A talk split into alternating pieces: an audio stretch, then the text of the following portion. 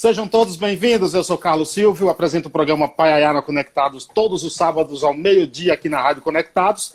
Você acessa www.radioconectados.com.br. Também pode acompanhar a gente nos aplicativos e nas plataformas digitais como Spotify e o Tubi.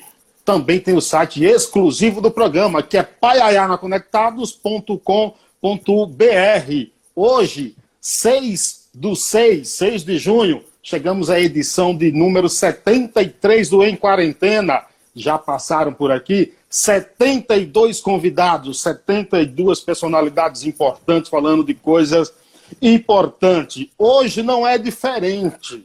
O cara que está aqui já posicionado à minha frente além de ser uma grande personalidade, como ser uma grande pessoa, é uma importante personalidade, tanto do esporte, como da política, como da cultura também em geral. Sim, é Raimundo Nonato Tavares da Silva. Ele é conhecido como Bobô, né? Quem não amou a elegância sutil de Bobô? Campeão brasileiro pelo Bahia em 1988 e agora e atualmente é deputado estadual pelo PCdoB é, da Bahia. Ô, Bobô, tem uma honra e gostaria de agradecer imensamente a aceitação do teu convite. Ah, eu que agradeço, Carlos. Muito obrigado. É, é um prazer é, poder falar com você e com todos os internautas que te acompanham, que te seguem. É, dizer que é muito bacana essa interação, porque estava batendo um papo com um grande Ademário Coelho, né?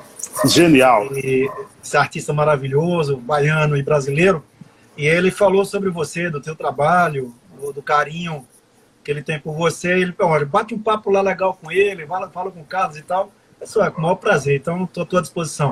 ok? Eu sou, eu sou baiano também, né, Bobo? Entendeu? Eu sou do, do Paiaiá. Já ouviu falar no Paiaiá? Já, já sim. Sou do Paiaiá. E aqui tá aqui também, ó, ó, ó. Ah. Camisa Linda do, camisa, né? Camisa do Bahia. Tem outro clube aqui que você passou também, né? Jogou aqui, ó. Também tá ah, aqui. Ah, São Paulo. É, Isso. então a gente tá. Você é uma referência. Bobô, é. por que o, não, o apelido Bobô? Pra eu começar aqui. De onde, de onde vem? Ah, é, vem de família, né? Vem é, de casa, de criança, né? Lá de Senhor do Bonfim, minha irmã mais nova, é, ela que apelidou, meio que sem querer, sei lá, difícil a gente tentar compreender e te passar com exatidão como é que saiu, surgiu esse apelido de Bobô. Só sei que surgiu, ela, ela falou, balbuciou algo parecido, ficou ah, desde moleque, 3, 5, 6, 7 anos de idade, já é, é, as pessoas só me chamam de Bobô, né? Ou seja, o Raimundo pouco é utilizado, a não ser nas formalidades, né? Sim, eu, sim. Também com meu pai e minha mãe, que às vezes quando queriam me chamar atenção, me chamavam de Raimundo. Então eu já sabia que o negócio não estava bacana pro meu lado. Aí, família. É, você começa é, tua carreira no Catuen, na Catuense, foi é por lá, por é, lá que você prof, começa? É, profissionalmente, sim. É, foi na Catuense, foi o meu primeiro time, meu primeiro clube time que eu joguei, uh, mas comecei uh, na minha cidade, em Senhor do Bonfim, no, no, nos times amadores, muito jovem, Vila Nova, depois Bahia Jovem, do Bahia Jovem a seleção bonfinense, que disputou, você conhece bem um campeonato chamado Intermunicipal de Futebol. Claro, claro. Que é o campeonato mais importante amador aqui da Bahia, e eu acho que um dos do, do, do futebol brasileiro, 60, 70 cidades participam, municípios participam, e a gente eu tive essa chance de jogar esse intermunicipal, foi o meu primeiro único intermunicipal que eu joguei, ah, com 16 anos de idade. Nós chegamos à final desse intermunicipal e dali acabei tendo uma chance lá de, de treinar, pelo menos fazer um teste, uma avaliação na Catuense. Eu achei que foi bacana, porque naquela época não era tão fácil a gente fazer testes de avaliação em clubes da Bahia, sobretudo Bahia e Vitória, que sempre foram os maiores clubes da Bahia mas a gente não tinha uma formação de base aqui muito bacana. E eu fui para Catuense, tive o privilégio de ser escolhido já para o seu Antônio, e também de ter é, ido para fazer uma avaliação e acabei ficando até no time profissional já com 17 anos de idade. Você não foi um daqueles que chegou a passar por alguns outros, por exemplo, ó, fazer teste no rival, depois se dar bem no Bahia. Você não chegou aí no Vitória, não, né? já foi direto não, no Bahia. Não, Carlos, eu não cheguei. Eu, na verdade, foi a única avaliação que eu tive chance de fazer foi essa na Catuense, foi na cidade de Alagoinhas. Uhum. Até porque também São Antônio foi na minha casa lá, falou com meus pais e assumi um compromisso lá com eles de eu que eu ficaria durante aquele período de, período de avaliação na casa dele. Então isso facilitou até tanto a ida para Lagoinhas para fazer essa avaliação, como também facilitou, acredito eu, na minha permanência em definitivo na Catuense, porque eu ficava assistindo lá os treinos do time profissional, eu era garoto, e sempre que faltava um cara lá e tal, alguém machucava, eu entrava. e acabei ali é, conquistando um pouco da confiança é, da direção da Catuense, e em especial dos jogadores, que eram jogadores, na essência, veteranos, Todos eles já tinham passado pelos clubes da Bahia e do Brasil, jogadores renomados aqui, Beijoca, Sapatão, que infelizmente faleceu esses dias, é, anteontem, é, e, e, algum altivo que jogou no Vitória, grande nome, grandes jogadores, e aí acabei tendo essa oportunidade de fazer um amistoso contra o Galícia, é, fiz dois gols nesse amistoso, e dali assinei o primeiro contrato profissional é, com 18 anos de idade aí, eu sou muito grato a Catuença, a São Antônio, a família dele, é, por essa grande oportunidade que eu tive, que ele abriu as portas, né, para que eu pudesse jogar profissionalmente. Você sabe, é, é, semana passada eu entrevistei o Rodrigo Bueno, que é jornalista da Fox Sport, e ele me revelou uma coisa que eu não sabia. O avô dele foi um dos fundadores do Galícia. Aí eu não sabia dessa, dessa história. Não sei se você tinha conhecimento. Que o que? Não ouvi direito o Rodrigo Bueno, que é um jornalista hoje que está na Fox Sim. Sports, eu entrevistei ele aqui, e ele falou que o avô dele foi quem fundou o Galícia, aí ah, em é? Salvador. É? é, eu não sabia dessa história. O avô dele era espanhol, vem para Salvador. Espanhol, o Galícia é um, é um clube montado por espanhóis, né? Isso, e até é. hoje, ainda é, o pessoal ainda está lá sempre ajudando o Galícia. É, já tem Galícia, já vem, claro, da Espanha. Claro. É um clube tradicional na Bahia, muito forte no passado, hoje nem, nem tanto, mas no passado sempre foi um clube realmente muito forte, revelou grandes jogadores. O Washington, por exemplo, que jogou no Fluminense, na seleção brasileira, saiu também do Galícia, né? Então é um clube é, realmente extraordinário, da, de, tradicional aqui na Bahia. E é possível, ele tem descendência espanhola, então é possível que tenha participado, quem sabe, da formação desse clube baiano aqui, que a gente tem muito orgulho dele.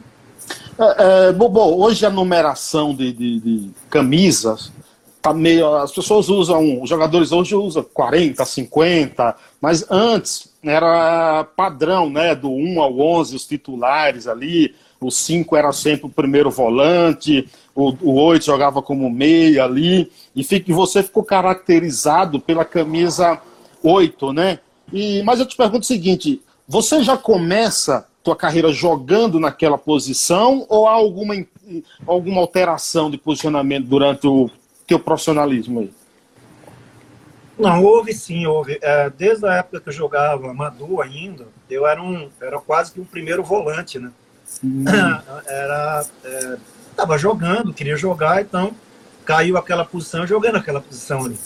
É, depois, com o tempo, é que eu fui passando um pouco mais para frente, até porque não tinha característica de marcação, é, então não podia ser o primeiro volante. Sim. Não tinha uma característica de um armador, é, embora pudesse até jogar ali, mas eu era mais um terceiro atacante, eu gostava muito de jogar dentro da área do time adversário.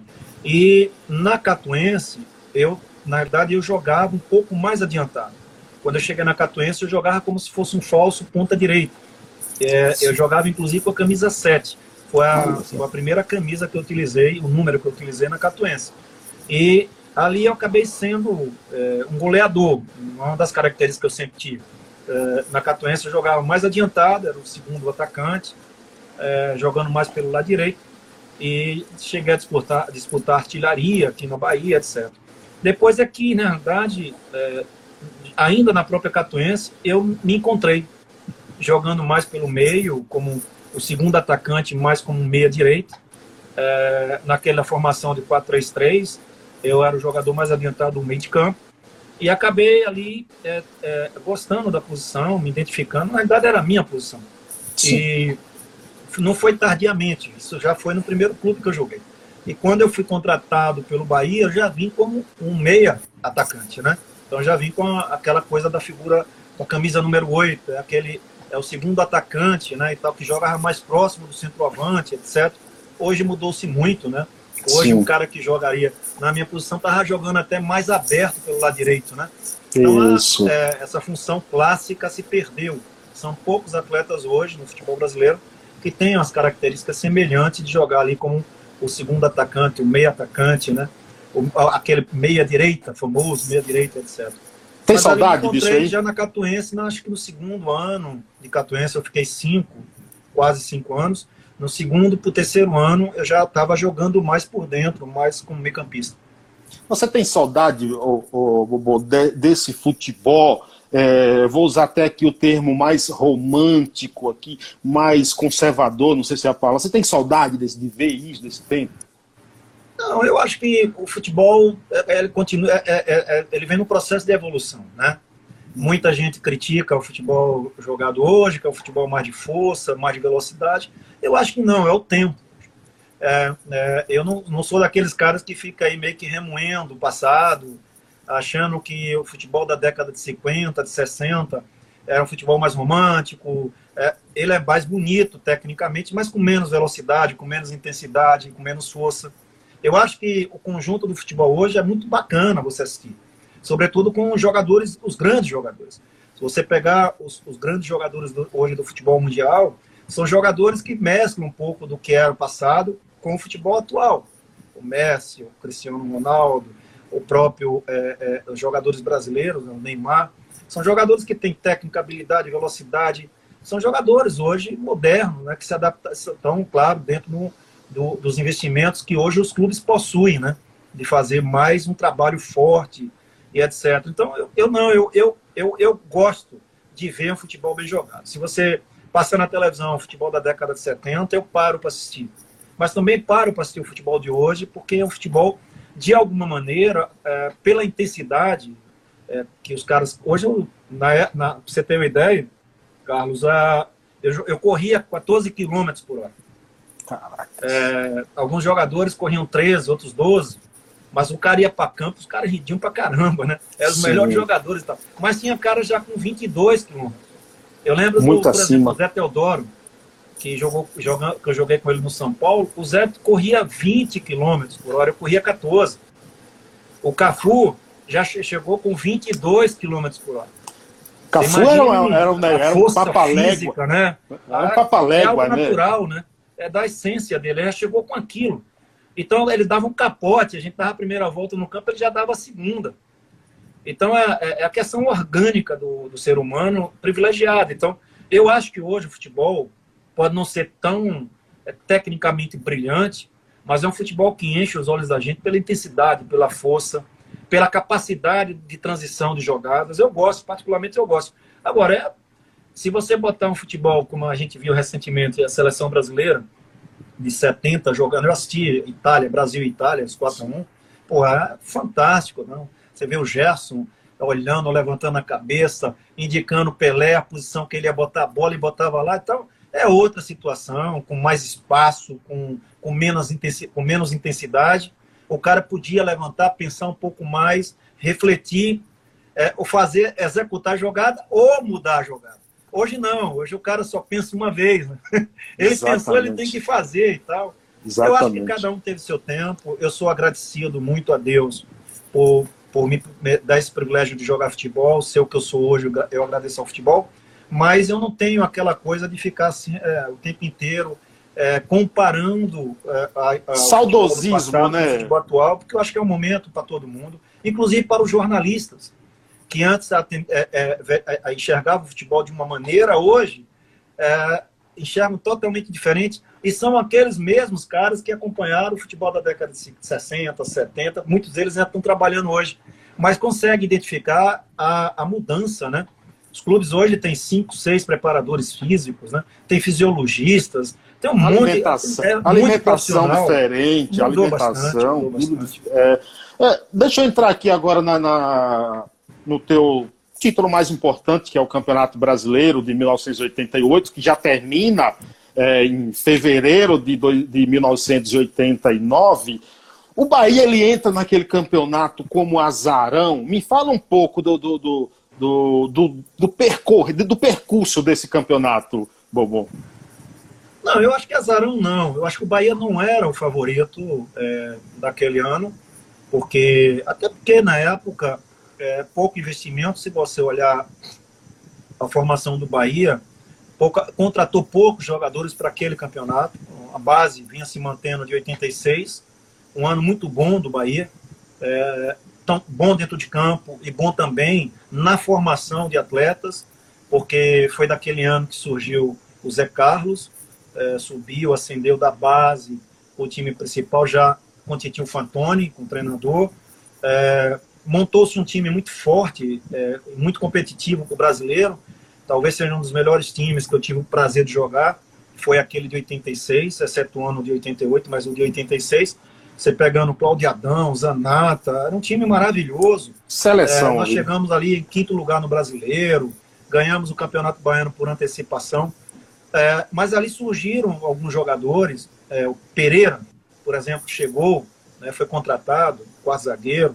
É, o Zé Carlos subiu da base, o Charles já estava sendo trabalhado na base, o, o, o, o, João Marcelo subiu no ano seguinte, de 87, estava ali já muito próximo, e chegou o Claudio, né? Então, assim, é, embora o Claudio venha em 87 também, então eu acho que foi uma preparação de 86, 87, e chegamos em 88 perdendo inclusive o Zanato, né?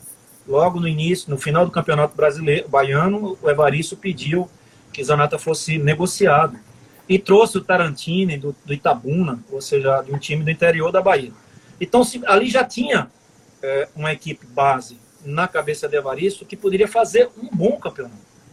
É, é claro que, associado tudo isso aí, tinha a vontade dos atletas, a qualidade dos atletas, que na realidade só desabrochou durante a competição. Então não uhum. foi uma uhum. competição fácil para ninguém, é muito difícil. Nós jogamos na fase preliminar de classificação contra o Internacional e perdemos 3 a 0 lá em, em, em Porto Alegre. Jogamos contra o Fluminense no Rio, no Maracanã, perdemos por 3 a 0 também. Esses dois times que nós enfrentamos na semifinal e final do Brasileiro. Então foi um processo de maturação, né? de, de, de, de ganhar corpo a equipe, de, de ganhar confiança, de acreditar que era muito superior até o que a gente entendia que poderia, é, é, poderia dar naquela competição. A gente tinha muito mais o que dar. E Evaristo, com sua habilidade, com sua capacidade, com sua paciência, e cobrando, cobrando, cobrando, e a gente entendendo a forma dele trabalhar, confiando, a gente chegou a, a esse título espetacular do Bahia. É, eu entrevistei aqui também há duas semanas o Aloysio, que jogou no São Paulo, tudo, alagoano, Aloysio Chulapa, e ele acredita muitas, muitas vitórias e títulos de São Paulo à liderança de Rogério Senna, o que ele falava no, no vestiário. Tecnicamente, sem desmerecer até os outros jogadores, é, você estava ali como líder do time do Bahia. Agora, o que é que você passava, por exemplo, para os jogadores no vestiário? Qual era a mensagem do, do líder técnico Bobô para os jogadores? Bom, eu não sei assim como é esse processo aí do, do Aloysio com o Rogério. O Rogério, na realidade, foi um jogador criado dentro do São Paulo, desde a base, a vida inteira só jogou em um clube, portanto tinha uma identificação muito grande com o São Paulo, com a história do São Paulo. O São Paulo já era grande, muito grande, né? É, mesmo esse título que o Aloysio colocou aí. É, eu acho assim, é, o Bahia, o Bahia, todos nós é, contribuímos da mesma maneira. Eu acho que eu não tive um papel maior ou menor do que os demais companheiros do, é, é, do Bahia da, daquela geração, daqueles caras que sabiam o que queriam, daqueles caras que começaram a acreditar que poderia render até muito mais do que vinha rendendo é, num processo, eu acho que foi um como eu falei antes, um processo de maturação que é, eu acreditar ver com os resultados. É diferente, por exemplo, Carlos, de um clube grande que entra no brasileiro como franco favorito. O Sim. São Paulo, desde o São Paulo que eu conheço, o São Paulo, em qualquer, qualquer, qualquer é, competição que disputa, ele entra como favorito. Ah, não vai bem, não vai mais, bom, vai pagar a consequência da, da, da, daquela má campanha. Mas você escolhe aí, no Campeonato Brasileiro, por exemplo, cinco ou seis clubes que você acredita o favoritismo nesses clubes. O Bahia nunca entrou nesses cinco ou seis clubes. O Bahia era um clube para jogar ali entre os dez, mas nunca para disputar o título. E ah, ah, eu acho que essa geração talentosa do Bahia, muito bem treinada, muito bem trabalhada, ela, ela se descobriu naquele momento. Então eu tive um papel importante, eu fui decisivo nos jogos importantes e decisivos. Zé Carlos foi o artilheiro do Bahia da temporada toda. O Paulo Rodrigues, um jogador espetacular, um jogador genial, merecia uma chance na seleção brasileira porque por tudo que vinha jogando. É, é, o Charles, foi a grande revelação do brasileiro. Eu acho que, engraçado, eu estou falando que a gente foi ganhando maturidade, confiança, mas também o time foi se encontrando, inclusive, nas suas peças, né? Que o Charles não era titular do time do Bahia. O Charles entrou no decorrer da competição.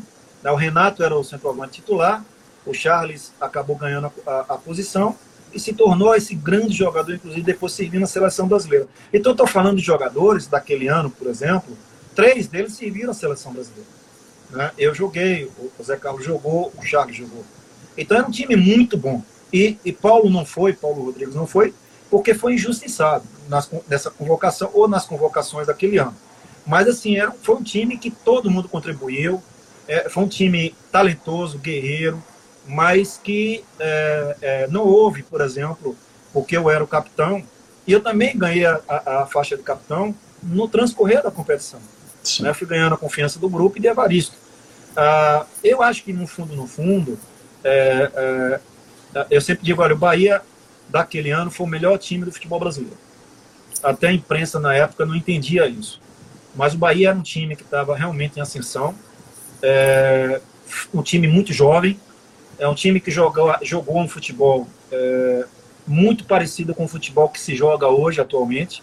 Ele jogava no, é, no 4-3-3, às vezes jogava 4-5-1, mudava muito a variação de jogo dentro de campo, mas era um time muito rápido e que tinha uma transição de defesa-ataque muito grande.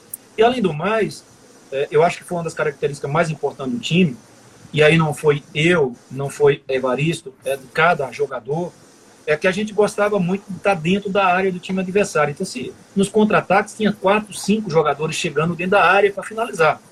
Os três atacantes de frente o Zé Carlos, o Charles e o Marquinhos, eu, o Gil, que inclusive fez um gol na semifinal uhum. contra o Fluminense, né? Então, assim, era um, foi um time sempre muito objetivo e sabia o que queria fazer, tinha que vencer o jogo.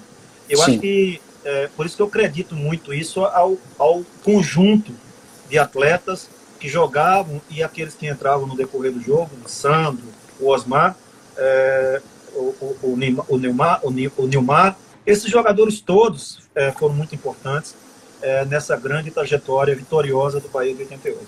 E João Marcelo está dizendo aqui, ó, é, Maracajá, né, o Paulo Maracajá falava que nós tínhamos que chegar na frente do Vitória. Ó, quero até aproveitar aqui e convidar o João Marcelo, que eu quero. Ah, convida João, você vai adorar a live com o João, cara. Ô, João Marcelo, eu vou te mandar uma mensagem no, no direct depois, responde aí, vou te convidar para fazer um bate-papo. Pede para ele imitar aí o Evaristo, Maracajá, cara, tu vai morrer de rico isso aí. O Everto Gama de Nova Soura diz aqui: parabéns, Silvio, por trazer. É, é que me chamam de Carlos. Quem me conhece pessoalmente me chama mais de Silvio. É, parabéns, Silvio, por trazer esse craque meus respeitos. O, o Dogival também de Nova Soura tinha falado parabéns por trazer aqui o nosso ídolo Bobô. Você falou em seleção brasileira aí, Bobô. É, é faltou uma Copa do Mundo para tu? Você sente, você lamenta isso? Não, eu acho que não. Eu acho que é, seria o, o, o auge para mim, né? O ápice de, de, uma carreira. Mas assim, eu, eu, eu fui um jogador é, que eu, eu, hoje eu compreendo um pouco isso. Eu tive é, alguns percalços na minha trajetória profissional. Primeiro que eu saí muito tarde do interior, sem estrutura física, é, para encarar o futebol é, profissional daquela época. Então, uhum. você imagine a dificuldade que seria hoje. Mas naquela época eu já tive muita dificuldade. Eu cheguei com 18 anos para jogar profissional, é, não, não tinha nenhuma estrutura física. Eu lembro até hoje que o primeiro treino físico que eu fiz, eu fiquei quase uma semana sem andar direito, com dores musculares. É, nunca esqueci isso. É, ah, isso foi na Catuense, meu primeiro trabalho físico é, totalmente fora. Eu, ach, eu, achava que o cara era louco, preparador físico. Eu disse, meu Deus do céu, o cara vai me matar. E, é, além do mais, eu machuquei muito. Eu tive lesões muito graves, é, com 19 para 18 para 19 anos, na Catuense, é, no jogo contra o Vitória aqui na Fonte Nova. Eu me lesionei gravemente, ou seja, rompi os ligamentos em menisco numa época muito difícil a recuperação. Uh, levei, fiquei quase 11 meses sem jogar, ou seja, um ano, uma temporada inteira sem poder jogar. Depois eu tive um outro processo é, de lesão semelhante a esse, na, no Bahia, em 87. Fiquei oito meses sem jogar. É, no Fluminense eu tive algumas lesões, né, também quatro meses sem poder jogar. Então, assim, é, eu tive algumas dificuldades que isso me custou caro é, no andamento da minha própria carreira. Ou seja, eu sempre tinha uma lesão num momento bom. Né? Eu estava, lembro, quando na Catuense eu era o, artilheiro, a revelação do Campeonato Baiano, me lesionei. É, no Bahia, vim uma fase crescente, me lesionei. No Fluminense, no Rio, meu primeiro ano, é, disputando, se não me engano, foi o primeiro ou segundo ano, me lesionei. Então, assim, é, eu tive essas dificuldades que acabaram interrompendo uma trajetória limpa, sem lesões, que muitos desses atletas hoje, é, graças a Deus, conseguem passar. Eu não consegui. Eu acho que isso influenciou muito no meu rendimento. É, eu, eu, oscilava muito, vinha muito bem, depois caía. Eu acho que um atleta, para ter uma, uma performance muito boa, confiável, para jogar uma Copa do Mundo, etc., ele tem que estar ali sempre no ápice da carreira dele. Ou, no mínimo, se manter sem lesão. Eu não tive essa chance. Eu tive três oportunidades da seleção brasileira. Eu joguei três amistosos que antecederam a Copa América de 90, é, já convocado naquele mesmo ano, é, porque eu, eu tive, é, você ter ideia, no primeiro jogo de seleção brasileira que eu fui convocado pelo Bahia, eu estava lesionado, não pude jogar. Então imagina a frustração, cara. Que um jogo lá em Goiânia, eu fiquei fora e achava que ali não ia ter outra chance. Depois eu tive a, a segunda, a terceira e etc. Mas eu sou grato. Eu, eu, o fato de, de, eu vestir a camisa da seleção brasileira, é, com essas dificuldades todas que eu coloquei, começando muito tarde, sem base, sem formação de base, uh, eu não tenho muito do que me queixar com relação ao futebol. Por que, que eu perguntei isso? Porque eu já ouvi alguns debates, principalmente aqui na, nos canais de esporte é, de São Paulo, muitos defendendo e lamentando, de certa forma, que você deveria ter ido para uma Copa do Mundo, que seria uma coroação do teu, da tua classe, do teu futebol. Inclusive, Milton Neves, mesmo aqui na Rádio Bandeirantes, eu já vi várias vezes falando isso. É, você acha que, por exemplo, nessa época de 90, Lazzaroni, foi o técnico na Copa de 90, havia uma certa é, prioridade pela convocação de jogadores do eixo Rio-São Paulo? e deixava um pouco de lado os jogadores do Nordeste? Sim, sim. Isso aí não sou eu, é a história que diz isso. Né? A história. A, o fato de você ser de um clube do Nordeste na década de 90 era raro, é, era difícil. Eu lembro até hoje que o pessoal dizia assim: ah, é fácil jogar no Nordeste. É, você Para você se credenciar a uma seleção brasileira, você tem que jogar no clube do Sul, no Sul e Sudeste é, mais, mais no sul, né? Então eu dizia assim, não, no sudeste, mais no, no sudeste, que no sul. Eu Isso. dizia assim, pô, mas espera aí, porque é fácil, eu jogo as mesmas competições que os caras jogam aqui. Mas era, existia isso. É, a seleção de 90, se você pegar a Copa do Mundo, jogadores veteranos, muito, é, jogadores já em final de carreira que nem sequer jogaram um jogo da Copa do Mundo. Então existia, assim, essa preferência é, talvez até porque o pessoal entendia exatamente o que eu falava, era que já jogava no Flamengo, que jogava no Corinthians. Pessoal... voltamos, voltamos. Uma, essas ligações chatas de coisa que ficam ligando no WhatsApp, entendeu? aí, é, me desculpe, me desculpe pelo, pelo Não, transtorno. Mas aí a gente estava falando sobre a, a, preferência de jogadores do Nordeste, jogadores do, do Rio São Paulo. Gostaria que você continuasse e concluísse a resposta. Não, é isso. Eu acho que é, existia, sim, é um momento realmente complicado. E, eu, por exemplo, Lazzaroni tinha muita confiança nos jogadores do Vasco e do Flamengo, né? Sempre foi aqueles clubes que ele mais trabalhou ali, desde a base, ele conhecia. Ele não fazia nem questão muito de, de esconder essas preferências, não. Eu contei, eu acho que é, por conta dessa, dessa dificuldade de conexão, eu falei sobre o Charles, um caso que aconteceu com o Charles, quando o Charles também foi convocado na Copa América. E o primeiro jogo aqui em Salvador, imagine, cara, jogo em Salvador e os caras cortaram o Charles no hotel. Quer dizer, a insensibilidade, criou-se um mal-estar, uma confusão muito grande. O, o, Maracajá invadiu o hotel, tirou o Charles de lá. A torcida hostilizou a seleção brasileira depois no campo. Totalmente desnecessário, é, antiético, desrespeitoso. E isso acabou depois a seleção tendo que sair daqui para jogar lá em Recife, né? É, porque senão não dava. Então, assim, havia, sim, esse tipo de preferência. Lamentavelmente, ainda bem que agora não tem mais isso.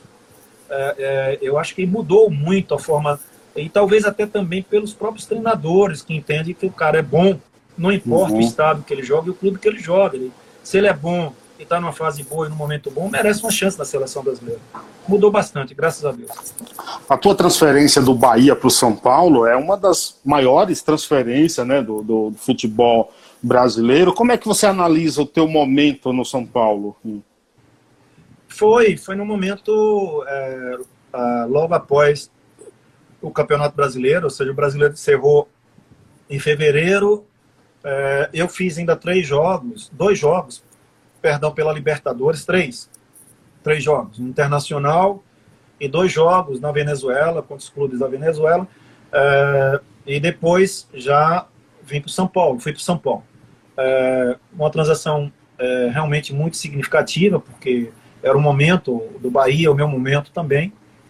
E eu sou, assim, foi uma mudança muito bacana na minha vida, porque eu conheci um clube extraordinário, um clube de, de uma estrutura espetacular, pessoas sérias. Tive esse privilégio de jogar um, um, clube que eu tinha uma admiração muito grande, já de ouvir falar, e depois lá dentro eu percebi o quanto ele era grandioso. É, fiz o possível para poder é, é, retribuir a confiança do São Paulo. Nós ganhamos o título paulista é, naquele mesmo ano de 89. Eu, eu seria o único jogador na história do futebol brasileiro a ganhar três títulos no mesmo ano, dois brasileiros. Imagine, você, a loucura que era aquele calendário lá. Nós jogamos é, a final de 88 no dia 19 de fevereiro de 89. Sim. E em dezembro daquele mesmo ano eu estava disputando o título brasileiro. São Paulo contra o, o Vasco da Gama é, e etc. Uma loucura. É, acabamos, infelizmente, perdendo esse título, ou seja, é, é, brasileiro, o Vasco. Foi só um jogo não teve o segundo. É, e acabamos assim, foi, fiquei dois anos no São Paulo, mas tive também muitas lesões, infelizmente, machuquei muito. É, e acabei optando a idade é, de sair, que me foi feita uma proposta na época, junto com o Raí, o Flamengo é, tentou tanto o Raí quanto eu, e eu me prontifiquei aí, eu sinalizei que queria ir, porque eu tinha interesse em jogar, eu não te perdoo, eu não te perdoo por isso, viu, Porque você trocou não, o meu não, São ninguém o me perdoa aí. O meu São Paulo aqui, ó, e ainda sou. Ó, eu comecei a torcer pro Bahia por causa da Rádio Sociedade da Bahia, entendeu? Não, naquele momento lá também ninguém entendeu, mas é, era, eu, tava, eu sofria muito com frio, é, com as dificuldades de adaptação, e eu queria ir pro Rio por causa do calor.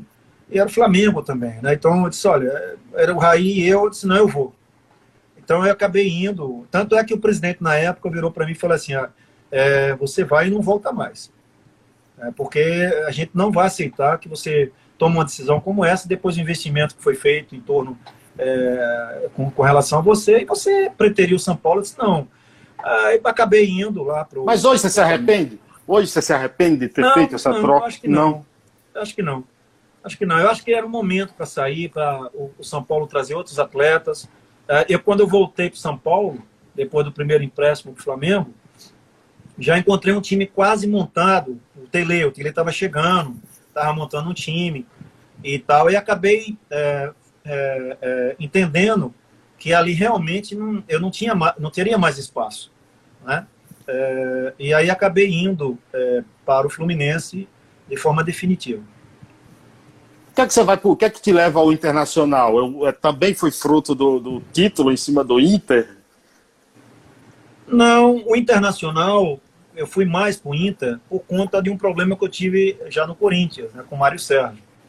Então, a, uma relação muito difícil. O Mário tinha, na época, jogadores experientes, jogadores que tinham conceito é, com torcida. Ele tinha uma certa birra com isso. No, nas, nas pré-eleções dele, ele falava muito isso, que não ia suportar a torcida gritando para botar um atleta para jogar, que só porque o cara era ídolo, tinha, é, era querido, etc. Acabei não, não concordando no momento com ele, acabei discutindo é, na, na frente do, dos demais atletas. É, e acabei também tomando uma atitude é, de não querer jogar uma partida que eu achava que não deveria. Ele montou um time, depois desfez o time, eu achei errado, questionei, eu, questionei na frente de todo mundo. Acabou ali criando um, um mal-estar muito grande, eu acabei preferindo sair. Como o Mário era muito amigo do Falcão, é, ele aí falou com o Falcão, o Falcão ficou insistindo para que eu fosse para o Internacional. O Falcão era o treinador do Internacional. Foi o que me levou para o Inter, não foi por outra razão. Né? Eu preferi, inclusive, ficar no Corinthians naquele momento. É, a gente tinha feito uma boa temporada no Corinthians, estava muito bem lá. É, embora é, é, você sabe que perder no clube como o Corinthians dá muita confusão. Sim. Então, a, nós perdemos o Paulista para o Palmeiras, depois perdemos a, a torneio Rio-São Paulo também para o Palmeiras, para Parmalat, foi uma confusão muito grande. O Nelsinho foi embora logo depois dessa decisão contra o Palmeiras é, no torneio Rio-São Paulo. E logo depois, no início do brasileiro, primeiro jogo eu também fui. Não cheguei nem a jogar. Então, acabei pedindo para sair, fui para o Internacional. Acabei tendo muita dificuldade lá no Inter, né? Muito, uma, peguei uma lesão, acabei tendo duas, dois o frio, sem jogar. O frio, o frio também, Bobô? Não, lá tava, foi no verão.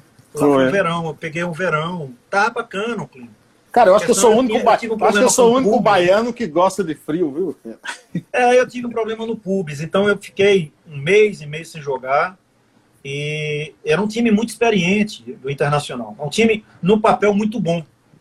Mas não deu liga no campo, né? Não deu liga e etc. O Falcão acabou saindo logo depois também e etc. Mas foi uma passagem rápida, mas bacana. Eu sou muito grato. Esses clubes grandes que eu joguei, o Internacional, é, lá ficava todo mundo esperando que eu jogasse igualzinho, né? Que eu joguei no Bahia contra o Inter. Não dava mais. A idade também Olha, não me permitia mais pensar e, dessa e, maneira. E por, e por usar também, por jogar no setor do, do Falcão também, né? Oh. Esperava um substituto ali também. Caraca, bicho. O cara até treinando, ele é impressionante a qualidade do Falcão, já, já tinha parado há muito tempo. E ele, ele queria que a gente fizesse igualzinho a ele nos treinamentos. Não dá não, Falcão. Não dá não. Você sabe que a, o ex-atleta, ele tem uma certa dificuldade quando ele para de jogar e ascende a uma condição de treinador. E quando ele tem, é quando é um atleta de alto rendimento, a tendência dele, se ele não for, se ele não tiver muito preparado para exercer essa função nova, é dele exigir daquele grupo de atletas dele que ele faça a mesma coisa que ele fazia no passado no campo jogo. É, isso, isso é, é uma realidade. Aconteceu comigo no Bahia quando eu fui treinador. Eu queria que os caras fizessem igualzinho que eu fazia. Não dá. Isso aí é fruto de uma, de uma preparação equivocada na formação do cara para treinador é, você chega de cara no time grande, você tem que dar resultado, você foi ídolo daquele clube e você sabe que você foi ídolo como atleta. Mas Isso. aquela mesma galera que te enaltecia, é, etc., vai querer também que você, como treinador, é, tenha o mesmo sucesso que você teve como atleta. Aconteceu isso com o Rogério Senna no São Paulo. Não é assim. Não é assim. Então a gente tem que se graduar. Né?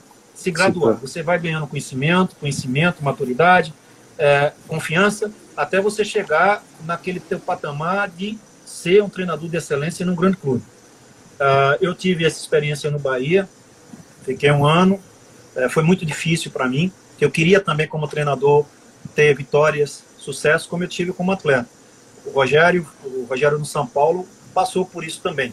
Eu isso. acho que É, e, o, e, o, Falcão. Tem o peso do ídolo. Tem o, é, tem o Falcão peso também do passou ídolo. no Internacional. Isso, tem o peso do ídolo aí. Ó. É. é o peso do ídolo. Até você mesmo se cobra para poder retribuir isso. Pô, aquele cara no passado estava ali gritando o teu nome, é, depois ele está xingando você. Né? Porque, é, não como atleta, mas como treinador. Sim. Isso, poxa, não tenha dúvida que machuca muito aquele cara que está ali no campo, na beira do campo, tentando fazer o melhor.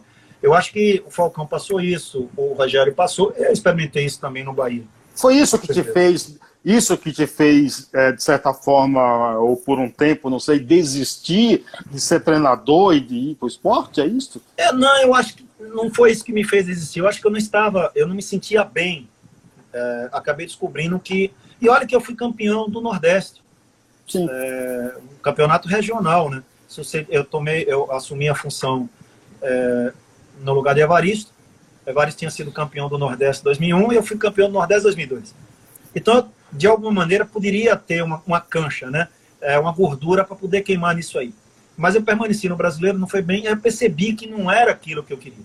Eu gostava mais do trabalho fora de campo. Hum, né? do, administrativo. ali. Um trabalho diretivo, de organização, de planejamento e etc. E aí, muito tranquilamente, também eu disse, olha, não dá, vocês, é, não é isso que eu quero, etc. Uh, e sair. Uh, são, são decisões que você tem que tomar, né? É, em benefício do clube até. Né? Eu não foi para preservar a minha imagem naquele momento que eu tomei, foi mais e dizer assim, eu não estou preparado para comandar o time nesse momento que vocês precisam de alguém mais experiente do que eu. E veio o pessoal mais experiente, etc. Eu, eu, até comentei uma certa vez sobre o Rogério. Só eu acho que o Rogério tem um futuro brilhante no futebol brasileiro, mas ele tem que iniciar é, como os grandes treinadores começaram, em clubes menores, né? É, ganhar, é, ganhar cancha, maturidade, é, entender que o sofrimento faz parte da vida, daquela nova vida dele e tal. E hoje, seguramente, é um dos melhores treinadores do futebol brasileiro, dessa geração mais nova, pelo trabalho extremamente eficiente e de resultados que ele está tendo aí no Fortaleza.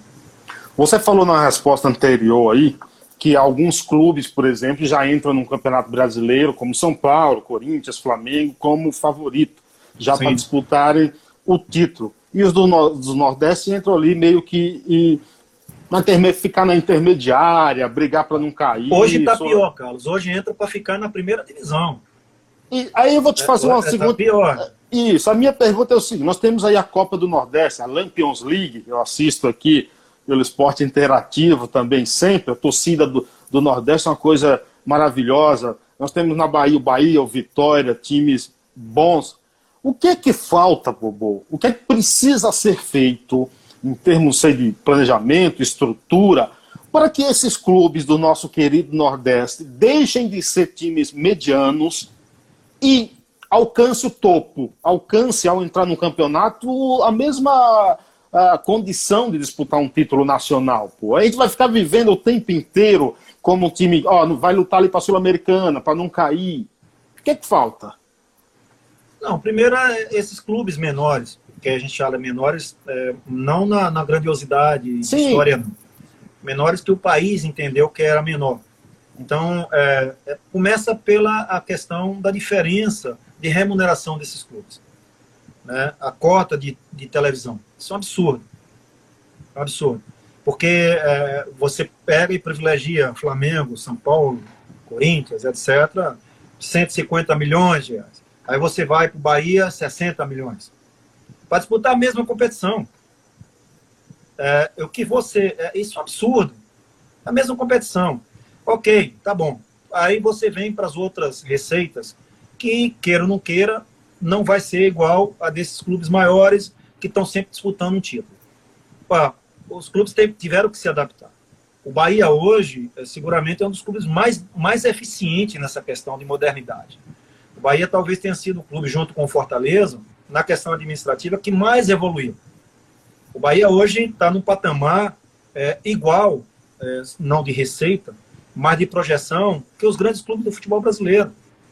Porque o Bahia é grande, tão grande quanto esses. Só faltava também ter a receita mais ou menos parecida. Não é fácil, é, mas está fazendo um trabalho brilhante a direção do Bahia.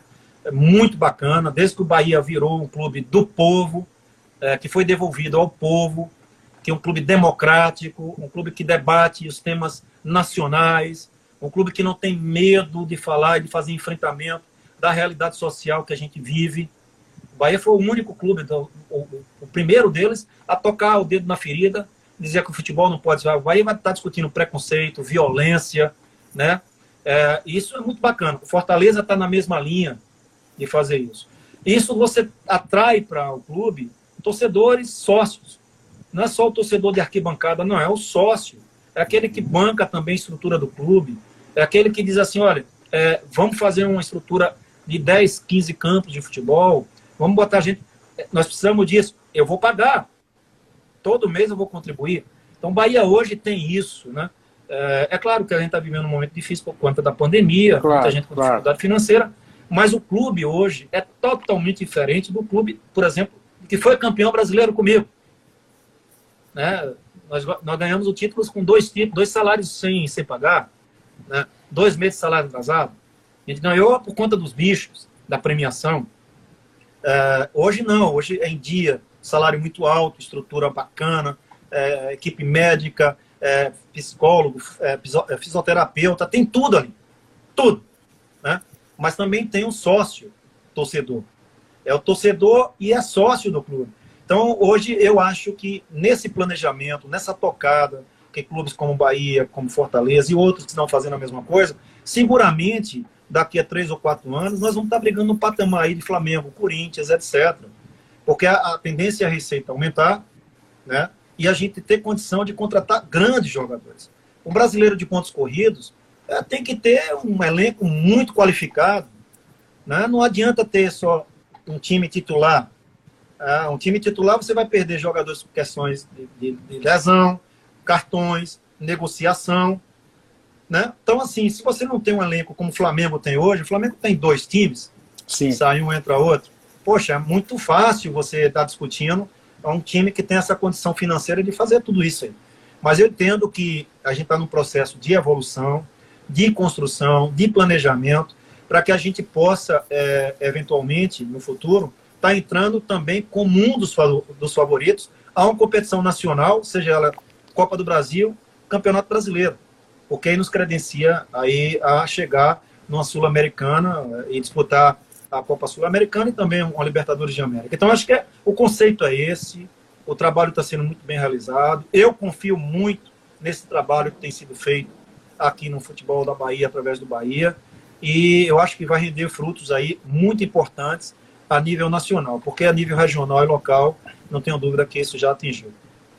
Nós temos como ídolos, só para citar alguns, você no Bahia, Rogério Ceni no São Paulo, Falcão no Inter, Zico no, no, no Flamengo. Por que, que os clubes brasileiros não têm uma política de valorização é, e de reconhecimento pela história dos seus ídolos? E esse reconhecimento poderia levar com que esses ídolos estivessem, por exemplo, na presidência do seu clube, e aí você unia o profissionalismo com o amor ao clube. Por que, que políticos que não faziam parte de futebol é, Cartola, são presidentes de clube. Isso não causa aí um, um, um descrédito no, no, nos clubes, e aí perde um pouco o, o, amor que o torcedor tem até pelo clube de ser sócio torcedor? É, eu, eu, eu entendo sim, como você, eu penso, eu acho que ainda não existe uma política de valorização do ex-atleta. É, você pode pontuar alguns clubes do futebol brasileiro, tem fortemente isso, São Paulo é um desses. São Paulo é, valoriza muito quem conquistou títulos importantes, quem ajudou a construir a, a, história do clube, mas a grande maioria dos clubes não, ainda não. Talvez tenha, talvez nos últimos, talvez quatro cinco anos, é, tenha melhorado um pouco, mas no passado tem atletas é, é conceituados, importantes, ídolos, que sequer tinham condição de entrar no, no, no, no clube sentar nas cadeiras. Uh, tem muitas histórias disso aí. Né? O presidente não permitir. É, incomodava o fato dele ser ídolo, incomodava o fato dele ser reconhecido, querido pela torcida. E a perspectiva dele pensar um dia em ser presidente do clube. Aquilo já incomodava e colocava o cara na linha de tiro, né? Ah, nós temos que derrubar aquele sujeito ali, ele é perigoso. Isso é um absurdo, eu, é um absurdo. Eu acho que os clubes têm que ter uma, uma, é, uma, uma, uma política mais clara de valorização de quem construiu uma história do clube é, e valorizar esses caras. O Bahia hoje, eu falo muito do Bahia porque o Bahia está é, tá muito no conceito nosso. Por isso, o Bahia tem um projeto, um programa de valorização dos ídolos, que paga salários aos caras. Hoje, se não me engano, já são seis que recebem isso. Foram grandes ídolos do clube, construíram a história do clube e hoje está sendo remunerado pelo clube. É, alguns deles, é, o Zanata, por exemplo, está recebendo, é, eles chamam de dignidade é, dos ídolos, né? E é de um salário mínimo a três salários mínimos. O, o Maílson, que está doente, está infelizmente com problema de saúde, está recebendo. O Lima Sergipano está recebendo. É, enfim, são, se não me engano, são seis. É, isso é muito bacana, porque, é, olha, é, o clube diz o seguinte, ó, gente, eu tenho uma responsabilidade também com vocês. Vocês foram bacanas demais, é, construtivos, nós vamos lhe ajudar. Pode não ser para sempre, mas vamos lhe ajudar aí. Então, eu, eu acho que é por aí. Não é só a questão do financeiro, não. É de você ter, todos os anos, um encontro com os atletas, falar de títulos importantes. Não é fácil, não é fácil. A gente sabe o quanto é complicado e quanto é difícil, mas a gente espera um dia é, que esses atletas possam ter a projeção e importância, por exemplo, que os clubes europeus dão a eles, né? O, o, o Bayern de Munique, por exemplo, o presidente é um ex-jogador do Bayern de Munique, né? Então, assim, Isso. É, é, muito bacana. Se não me engano, acho que o um único, talvez, dos grandes clubes aí foi o, o, Roberto Dinamite no Vasco, né? No Vasco. Então, ah, eu não lembro de o São Paulo ter tido um ex-jogador, Corinthians, eu não lembro. É, no Bahia nunca aconteceu isso, que o Bahia sempre foi mais difícil ainda. Né? Mas, assim, eu espero que é, hoje mudou. É, hoje o atleta tem acesso fácil, é, é, é muito bem recebido, com carinho, com gratidão. Isso é bacana, porque faz com que eles alimentem mais um sentimento de amor pelo clube, leve seus filhos para arquibancada torcer. Deixou de ser atleta, mas virou torcedor, né? É o que eu faço, eu sempre levo meus filhos para Fonte Nova quando eu posso ir. É por aí. Eu espero que um dia a gente entenda é, e sinta isso no coração, é, que o clube, não a torcida, porque a torcida não vai esquecer nunca, vai estar sempre ali, mas que o clube reconheça isso e valorize também. Pedro Cardoso da Costa é um amigo meu da Bahia que mora aqui em São Paulo é a primeira live que ele está assistindo, tá? Ele é meio avesso assim a tecnologia, é a primeira live. Ela falou, e ele falou que só ia assistir porque era bobô. E ele, e ele pergunta aqui, pede para você falar. Primeiro ele fala a elegância sutil de bobô e pergunta sobre política, práticas de esporte diversos nas escolas, bobô. Pois é, é importante a gente ter é, políticas é, nas escolas é, política educacional, né? É muito importante isso. Infelizmente, a gente vinha na tocada bacana, mas perdemos isso a nível nacional, né?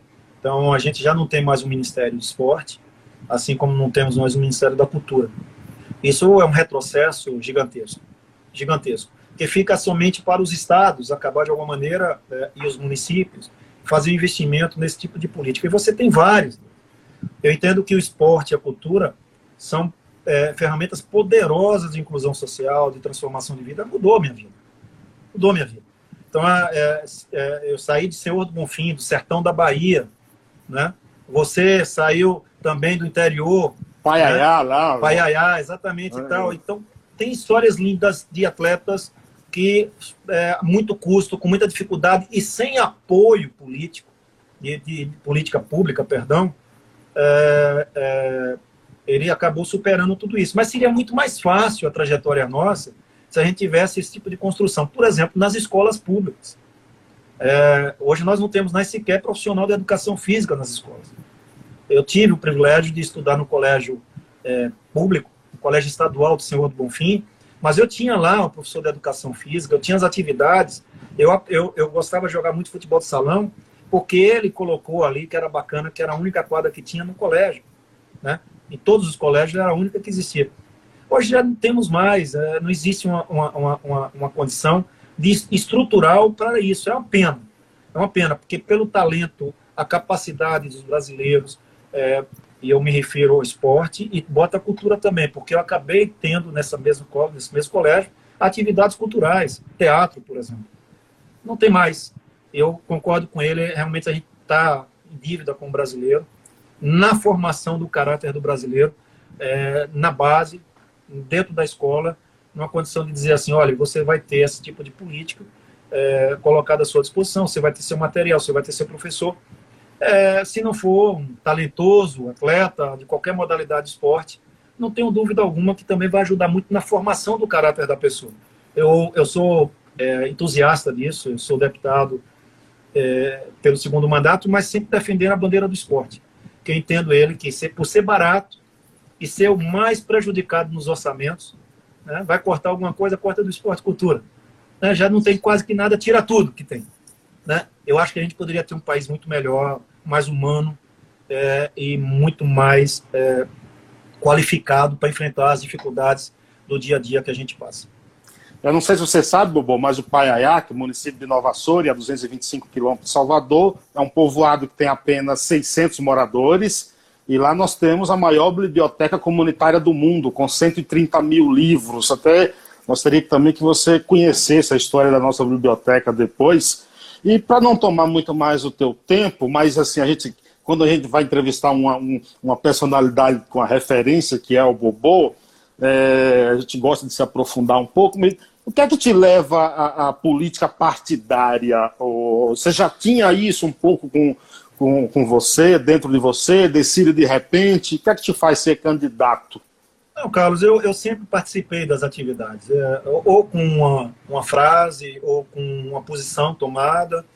É, ou por uma, uma questão de posição minha, é, eu acho que eu sempre tive, de alguma maneira, esse tipo é, de situação que eu enfrentava, eu tomava uma posição e acabou o assunto. Né? É, não vejo, eu, eu lembro muito bem, por exemplo, quando eu passei no São Paulo, eu me envolvi na, na política, é, não me filiei a nenhum partido, mas eu, eu tinha um lado, defendi o lado. Eu lembro que é, é, o Covas, o Mário Covas, eu era um admirador muito grande dele estava é, disputando a prefeitura de São Paulo e eu fui para entrevista, discussão, muita gente não entendeu aquilo não. Vem um Nordeste, o cara do Nordeste vem para cá, vai disputar, discutir política, etc, etc, etc. Mas era uma posição minha, porque eu achava que era bacana. Depois saí candidato a presidente da República, etc. Então eu sempre tive posições com relação a isso. Eu acho que a, a questão da política partidária só levou um tempo de eu entender que eu poderia ser mais útil na política partidária do que eu, havia, eu, eu estava sendo na função que eu exercia. Uh, e eu queria ser um colaborador, eu queria, de alguma maneira, retribuir o que o futebol, o esporte me deu. Né? Uh, me deu muito pouco, por exemplo, de estrutura. Eu tive que sair de uma cidade para outra porque não tinha estrutura nenhuma na minha cidade, não tinha condição de chegar ao que eu queria ser. Hoje, basicamente, os municípios ofertam essa condição né? mas eu acho muito pouco ainda. Eu acho que nós deveríamos ter uma política mais ousada é, no sentido de transformação, de investimentos, como os grandes países do mundo têm feito. Né? As universidades capaz, capazes de descobrir talentos através do esporte, é, investir, é, porque eu entendo que a gente tem um papel muito grande é, de transformação nesse país e ele passa fundamentalmente pela educação. Fundamentalmente pela educação. Então, a, é muito importante isso. Eu, eu, esse, esses dias eu conversei com um baiano, é, que é um dos cientistas mais importantes hoje do país, mora em São Paulo, e ele está na linha de frente aí, em busca, coordenando um trabalho da Covid-19 da vacina. E ele, é, é engraçado, é, é, bacana isso, porque tá, é de uma trajetória de vida muito semelhante à minha. Ele saiu de, de uma cidade pequena, de Tucano, se não me engano, é, é, até os 21 anos de idade, vendia fruta na feira, foi para o açougue, e tudo que ele ganhava era para educação, investimento. E ele falando sobre isso, ele disse o seguinte, olha, é, o, o mais importante é a gente ter recursos para investir na educação e na ciência. Ah, tá aí, a pandemia, precisando da vacina. Se a gente tivesse feito mais investimentos nessas questões, talvez até não passasse por tantas dificuldades como estão passando hoje. Né? O mundo inteiro está atrás de uma vacina. Então ele falou sobre isso é, e eu faço questão de repetir. Está aí em São Paulo, é, na USP de São Paulo, é, no INCOR, é, à frente de um grupo de outros cientistas, é, tentando encontrar a vacina para a Covid-19. Então, acho que é por aí, o investimento tem que ser na educação. Eu tive essa chance é, de estudar no colégio público, não tive o privilégio depois de estudar inicialmente no colégio particular, foi só no meu terceiro ano, é, mas eu sou muito grato ao colégio que me deu uma estrutura de entender que não só o esporte poderia me garantir um futuro bacana, mas a educação. Se eu estudasse, me preparasse. Mas o esporte veio à frente acabou abrindo as portas. E eu sou grato a tudo isso aí. Agora, você já tinha uma, uma ideologia contigo? Você falou que, que ia que a, a, quando Covas né, era é. candidato a prefeito e você se filiou ao PCdoB, um partido de esquerda. Essa sempre foi a tua linha ideológica, a tua linha de pensamento eu acho que político? Sim, eu acho que sim. Eu acho que, eu acho que nós precisamos ter um pouco mais de igualdade. É, o país é muito desigual, todos nós sabemos disso. É, até por conta do, do, que a gente entende, você vai estudando um pouco o, o, essa situação do nosso país, sobretudo econômica, e você vai vendo que a concentração de riqueza fica com 2% ou 3% da população. Eu acho isso um absurdo, não acho isso justo. É, o trabalhador a vida inteira trabalhando, mais de 60 milhões, 70 milhões de brasileiros, ganhando um salário mínimo, e às vezes nem tem isso. Eu não acho isso justo. Eu acho que por isso que é, eu me identifiquei mais com o partido, que a gente trabalha de forma muito comum, de muito igual. É claro que valorizando o trabalho, nada contra quem, quem constrói sua riqueza, pelo contrário, né, mas que de alguma maneira distribua também um pouco daquela riqueza para quem não possui. Eu acho que o justo é isso. Eu, é, se eu sou um cara que, é, que sou um empreendedor, é, poxa, que bom, né? Mas também eu não posso esquecer que aquelas pessoas que estão trabalhando para mim merecem algo mais. Melhor um salário maior, mais decente, um plano de saúde. Ora, por que não? Então, ah, eu, eu, eu entendo que é assim, por isso que eu defendo essa questão dos comuns. Nós temos que é, entender que, no momento que, por exemplo, agora, 600 reais está indo para mais da metade da população desse país. Quer dizer, quase a metade da população. Mais de 60 milhões de brasileiros, um terço, talvez dizer, vivendo de 600 reais por conta da pandemia, é uma injustiça muito grande. Você concentrar em seis pessoas nesse país é, a, a, o acúmulo de riqueza de 210 milhões de pessoas. Você soma na mão desses seis, é, é, o que dá os 200 milhões de pessoas. Então, eu não acho isso justo. Por isso que eu é, me filiei ao PCdoB, me elegi por dois mandatos pelo PCdoB, e acho que muita gente entende isso, né? porque pela votação inicial que eu tive e a segunda, dobrando a, a questão dos votos, compreendeu o meu sentimento com relação ao meu entendimento é, do que nós queremos para o país. não quero nada mais do que todo mundo. Não quero. Mas eu quero que nem, nem todo mundo tenha mais do que eu. Eu acho que é justo isso. Né? Eu sempre digo, é, é, o cara que tem uma calçada na esquina e o da outra ponta não tem, isso não é justo. Na mesma rua, não é? Então, a, a, aqui no país, infelizmente, tem muito disso, né? Você calça ali onde os caras que votam em você e o resto na mesma rua. Exatamente. Então, a gente precisa mudar isso, é, a gente precisa é, valorizar mais o ser humano. Eu acho que essa Covid, Carlos, vai fortalecer esse sentimento de humanidade. Você acredita nisso? Você acredita que é, que é uma hora da gente fazer uma, reflexa, uma reflexão eu em relação a isso? Sim. Eu acho que sim. Eu vi as pessoas é, é, é tirando um pouco do que possui para dar o que não tem, é, em forma de cesta básica ou qualquer, outra, ou qualquer outra coisa parecida. Eu acho que isso é um sentimento mesmo de solidariedade, talvez imposta aí pela, pela Covid, infelizmente. Mas eu, eu entendo é, que nós vamos sair mais fortalecidos. Eu não tenho dúvida alguma. Mais conscientes também dos investimentos que tem que ser feito nesse país. Né? É, eu, o, o brasileiro vai sair mais forte também no que ele deseja para o seu país. É, não há como a gente estar tá, é, no enfrentamento de uma Covid com mais de 34 mil brasileiros que já perderam suas vidas, com mais meio, meio milhão de, de pessoas infectadas. É o segundo no mundo e o presidente pensando de uma maneira e os governadores de outra. Né? Então, assim, essa liderança tem que vir de cima para baixo, de entender que o problema é grave, é sério e que nós temos que estar unidos para superar esse problema. É, e cada um, não, é melhor assim, não, é melhor assim, não, não é isso, não é isso. Nós precisamos vencer essa pandemia juntos, sair fortalecido dela juntos, e depois decidir o que nós queremos desse país. Né? Uma democracia forte, firme, séria, é, é, e entender que o brasileiro, todo ele, merece os investimentos. Né? Então, eu, eu entendo dessa maneira, por isso que eu sou é, hoje part, é, ligado ao Partido Comunista, que imagina nisso aí. Muita gente pensa de forma diferente, né? É, tem muito preconceito com relação ao que é ser comunista. Eu não tenho isso, não. Eu entendo que é bacana. É, não penso diferente de todo mundo, a não ser com a seriedade, com os investimentos para quem não tem, né? um pouco mais de igualdade é, e um trabalhador mais fortalecido, ganhando um pouco mais do que está ganhando aí. É só isso. É melhor dividir esse bolo desse país que é rico é, com quem não tem. Né? E assim a gente é, diminuir as injustiças sociais. É bacana você me permitir falar sobre isso. É, minha última pergunta, aproveitando a mensagem do Altamira aqui, o Bahia precisa de Bobô na presidência, aí eu emendo. Bobô será presidente do Bahia um dia ou prefeito de Salvador? Ah, é o sonho mesmo ser presidente do Bahia. Eu não tenho um sonho de ser prefeito de Salvador, mas o, o do Bahia é um sonho. Mas o Bahia está muito bem administrado, muito bem administrado. Um clube hoje democrático, um clube sério, transparente. Recentemente, na pesquisa, foi o segundo clube em transparência do Brasil. Imagine, nunca imaginei que o Bahia poderia ser isso, né?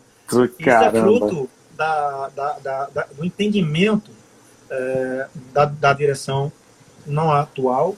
Como é o nome do presidente do Bahia, que eu esqueci agora? É, é, é Belitani. Guilherme é, Belitani. É, Guilherme eu assisti, Belitani. Eu assisti uma entrevista dele no Bola da Vez, como ele se expressa bem, ele fala bem pra é, caramba, não é? Mas isso já vem desde Schmidt, né?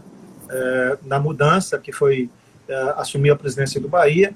É, e vem até hoje, são três presidentes do Bahia, o, o Marcelo também, que foi jornalista, que é jornalista assumiu logo depois de Schmidt, e agora, é, dando continuidade a esse trabalho é, espetacular que o Bahia está fazendo, é o Guilherme Belitani. Empresário bem é, com uma diretoria bem conceituada, de jovens é, que pensam de forma moderna é, e que a torcida acredita. Bacana isso, porque Sim. a torcida acredita, se, se associando.